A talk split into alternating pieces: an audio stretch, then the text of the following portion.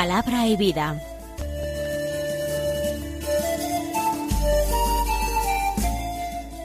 Con el padre Manuel Horta, desde Sevilla.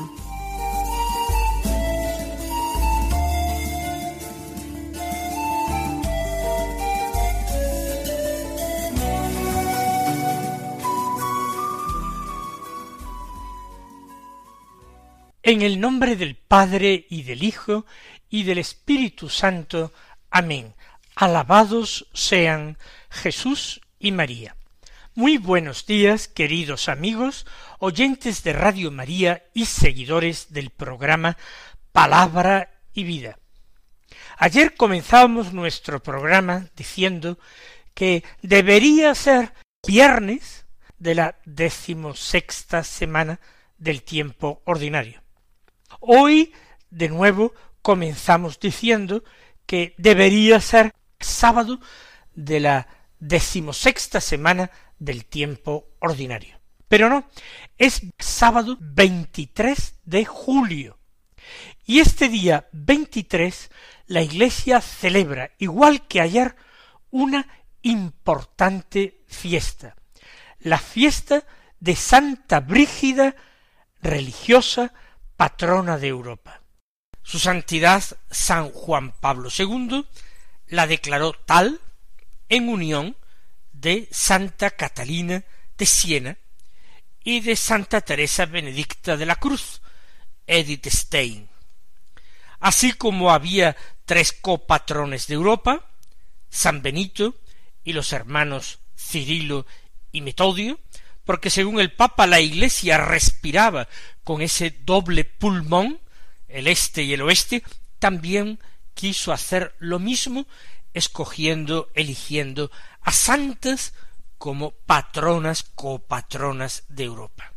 Brígida es una santa medieval.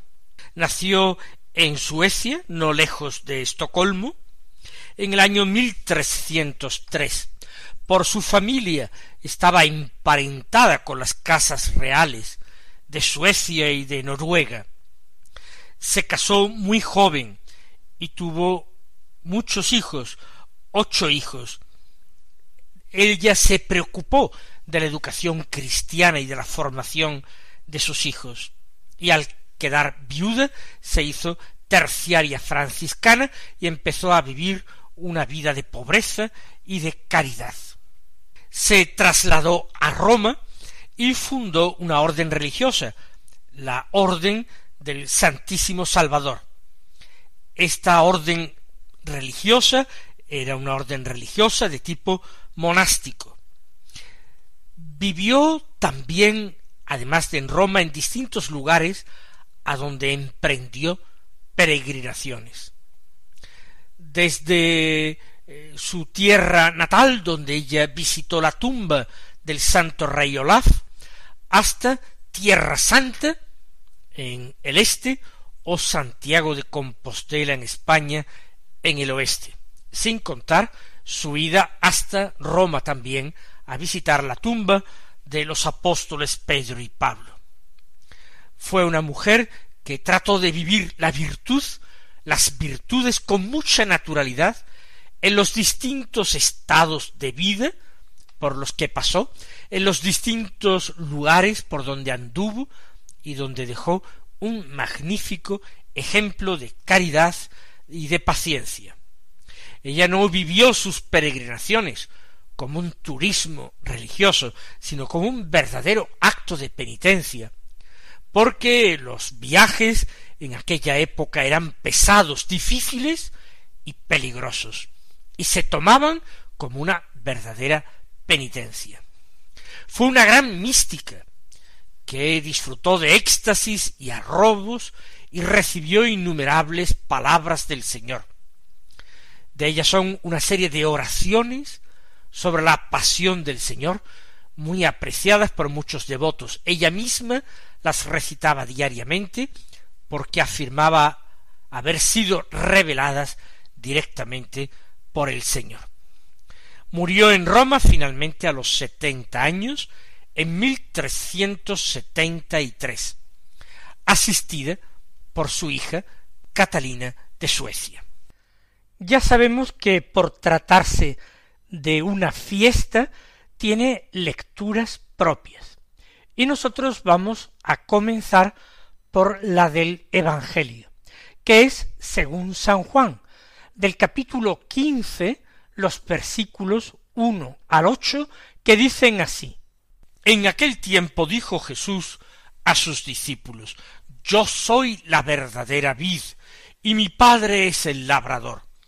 A todo sarmiento mío que no da fruto lo arranca, y a todo el que da fruto lo poda, para que dé más fruto. Vosotros ya estáis limpios por las palabras que os he hablado. Permaneced en mí y yo en vosotros. Como el sarmiento no puede dar fruto por sí si no permanece en la vid, así tampoco vosotros si no permanecéis en mí. Yo soy la vid, vosotros sois los sarmientos. El que permanece en mí y yo en él, ese da fruto abundante, porque sin mí no podéis hacer nada. Al que no permanece en mí, lo tiran fuera, como el sarmiento, y se seca. Luego los recogen y los echan al fuego, y arden. Si permanecéis en mí, y mis palabras permanecen en vosotros, pedid lo que deseáis, y se realizará. Con esto recibe gloria mi Padre, con que deis fruto abundante. Así seréis discípulos míos. Es este texto del Evangelio de Juan un complemento perfecto de la primera breve lectura de la carta de San Pablo a los Gálatas. ¿Por qué? Porque San Pablo se regocija porque ahora puede vivir para Dios. El aceptar ser crucificado con Cristo le ha permitido no seguir viviendo él, sino permitir que Cristo viviera en él. Y Jesús expresa en el Evangelio la misma idea. Nosotros somos como sarmientos de una viña injertadas en la cepa. Si uno está bien unido a Cristo, si recibe de él la savia, que es la vida, que el mismo Jesús recibe del Padre, la vida divina, pues entonces nosotros damos fruto. Si nuestra unión con Cristo es meramente externa, superficial, si no recibimos la vida de Él, entonces estamos destinados a secarnos. Si no recibimos de Él la savia, entonces el sarmiento se seca. ¿Y qué se hace con un sarmiento seco? En esta comparación de Jesús, el labrador, el cuidador de la viña es el Padre Dios al sarmiento que no da fruto, lo arranca. Al que da fruto, lo poda, no lo arranca, no lo desgaja, pero le quita mucha hojarasca, inservible, inútil, que le impide fructificar con mayor abundancia. El Señor, nuestro Dios, el Padre de la gloria, también a veces nos desprende a nosotros queramos o no queramos, de todo aquello que nos carga, que nos impide un seguimiento de Cristo más ágil y más cercano. Por tanto, podemos ser limpiados, eso es, podados, o podemos ser simplemente arrancados. Pero el Señor sigue diciendo a sus discípulos, Vosotros ya estáis limpios por las palabras que os he hablado. Los apóstoles han escuchado con atención al Señor a lo largo de su vida pública. Ellos no han perdido sus enseñanzas, ellos no han dejado de contemplar con atención e interés sus signos, considerando sus obras. Eso ha limpiado a los apóstoles, los ha preparado para ahora ver mayores cosas y experimentar mayores cosas, porque será el Espíritu Santo que Jesús enviará el que permitirá que los apóstoles y todos los creyentes en Jesús pudieran convertirse en sarmientos de la verdadera y única viña. Permaneced en mí, dice Jesús, y yo en vosotros. Es un doble estar. Él en el templo interior de nuestro corazón, nosotros en el santuario interior de su sacratísimo corazón. Como el sarmiento, añade, no puede dar fruto por sí si no permanece en la vid, tampoco vosotros si no permanecéis en mí. Si no habitáis en mí, si no permitís que yo habite en vosotros, si no estáis unidos a mí. ¿Por qué? Lo repite el Señor en ese estilo propio del cuarto Evangelio, que es un estilo circular, repetitivo. Porque sin mí no podéis hacer nada. Y el Señor no dice que podamos hacer poco o muy poco, sino que dice claramente que sin Él no podemos hacer nada. Nada que pueda ser verdaderamente amado por el Padre y aceptado por el Padre, porque el Padre no puede complacerse en obras tan imperfectas y manchadas como las nuestras, pero el Padre puede amar en nosotros a su Hijo único, puede habitar entonces con su Hijo único en nosotros, convertirnos en santuario, verdaderos templos de la eternidad. Sin mí no podéis hacer nada. Y al que no permanece en mí lo tiran afuera. Ya lo ha dicho Jesús, el sarmiento seco es arrancado. Pero ¿qué ocurre al sarmiento seco arrancado? Si estaba todavía algo verde, se termina de secar y los recogen entonces y los echan al fuego y arden está hablando Jesús de la condenación eterna, muy probablemente está haciendo alusión a esto. O vivimos en Dios o no vivimos, o vivimos en Cristo o no llegamos a conocer a Dios, no llegamos a acercarnos a Dios. Por tanto, esto es vital para nosotros. No hay nada más importante que se pueda entender y meditar.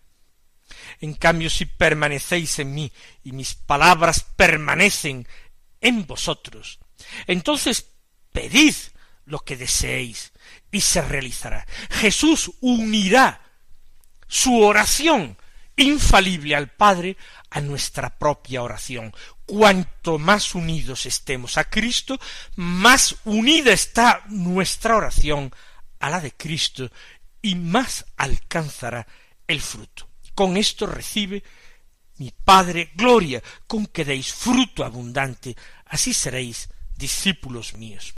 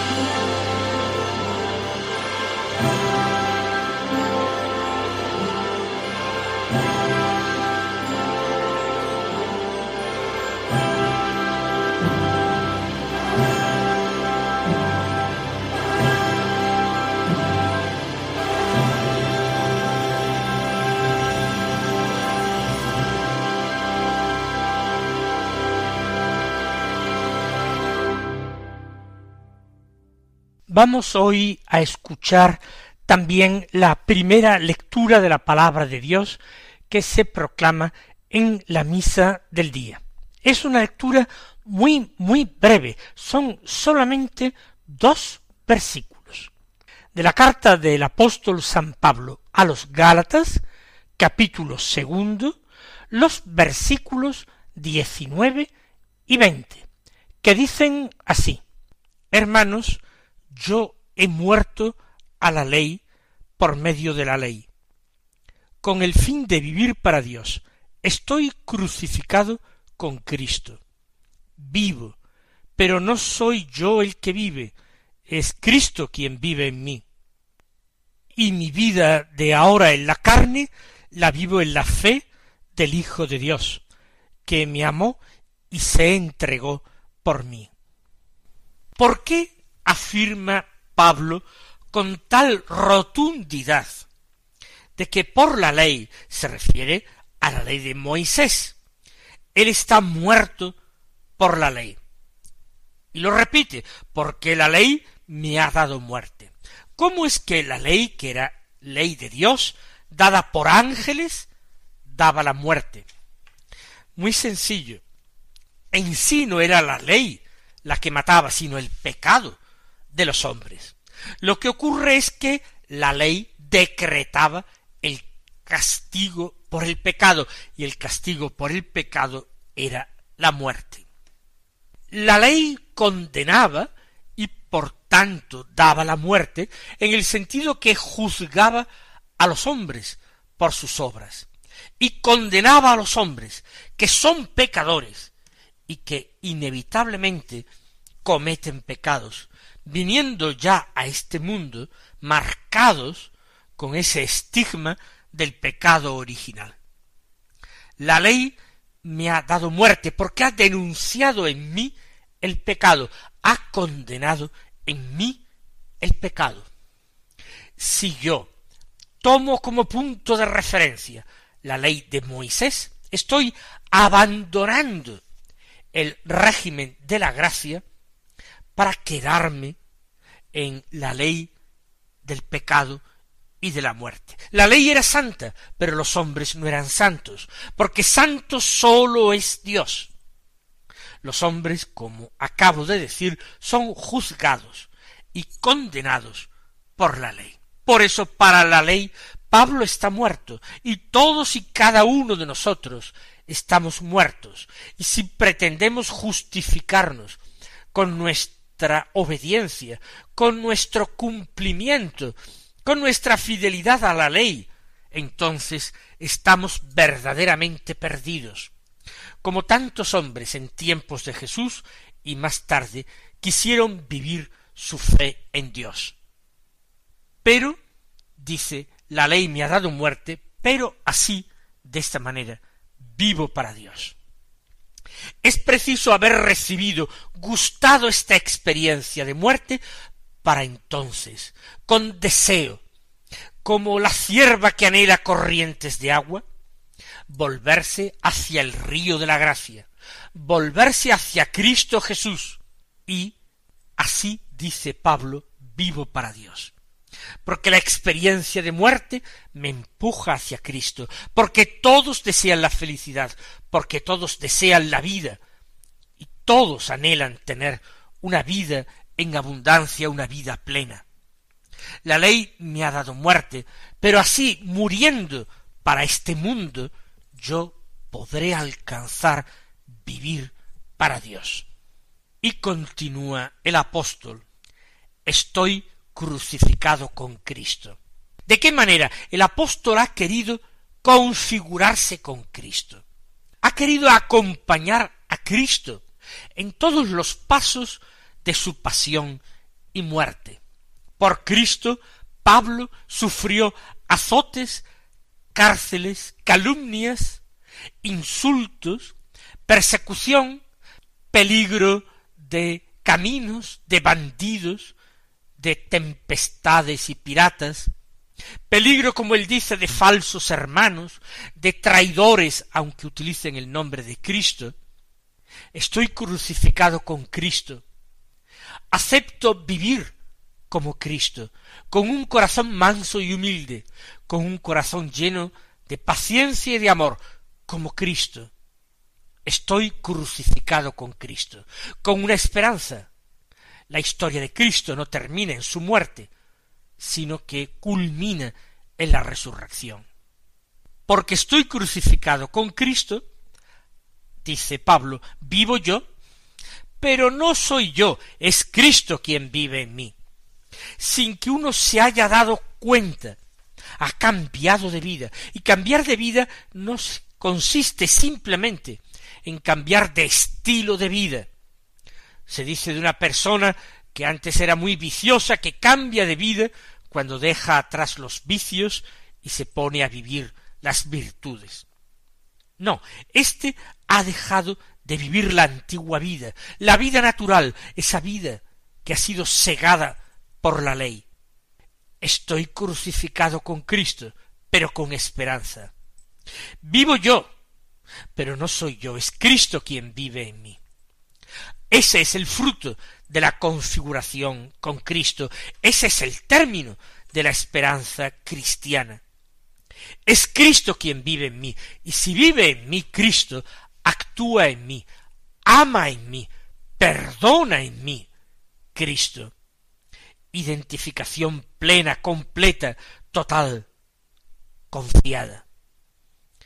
Y termina Pablo, y mientras vivo en esta carne, vivo de la fe en el Hijo de Dios. No trata de vivir por las obras de la ley, que lo justificarían. No. Trata de vivir de la fe en Cristo, de la confianza en Él, en que Él es verdaderamente el Salvador de los hombres, el enviado del Padre para salvar a los hombres. Es Cristo quien vive en mí. Todavía tengo que vivir en la carne, pero incluso en esta carne vivo de la fe, en el Hijo de Dios, en Jesús, que me amó hasta entregarse por mí. Ese es el sentido de la muerte sacrificial de Cristo. Me amó. Esa es la única explicación. Cuando queremos preguntar por qué y por qué el plan de Dios fue este y no fue el otro, tenemos que responder simplemente con Pablo. Él, el Hijo de Dios, me amó y se entregó por mí. El amor fue tan grande que le llevó a entregarse por mí, para rescatarme de mis pecados, para rescatarme de esa vida vacía y que conducía a la muerte que yo llevaba. Bendecimos, alabamos y glorificamos a Cristo, nuestro Señor, que ha tenido de nosotros tanta piedad y misericordia. Mis queridos hermanos, que el Señor os colme de bendiciones y hasta mañana si Dios quiere.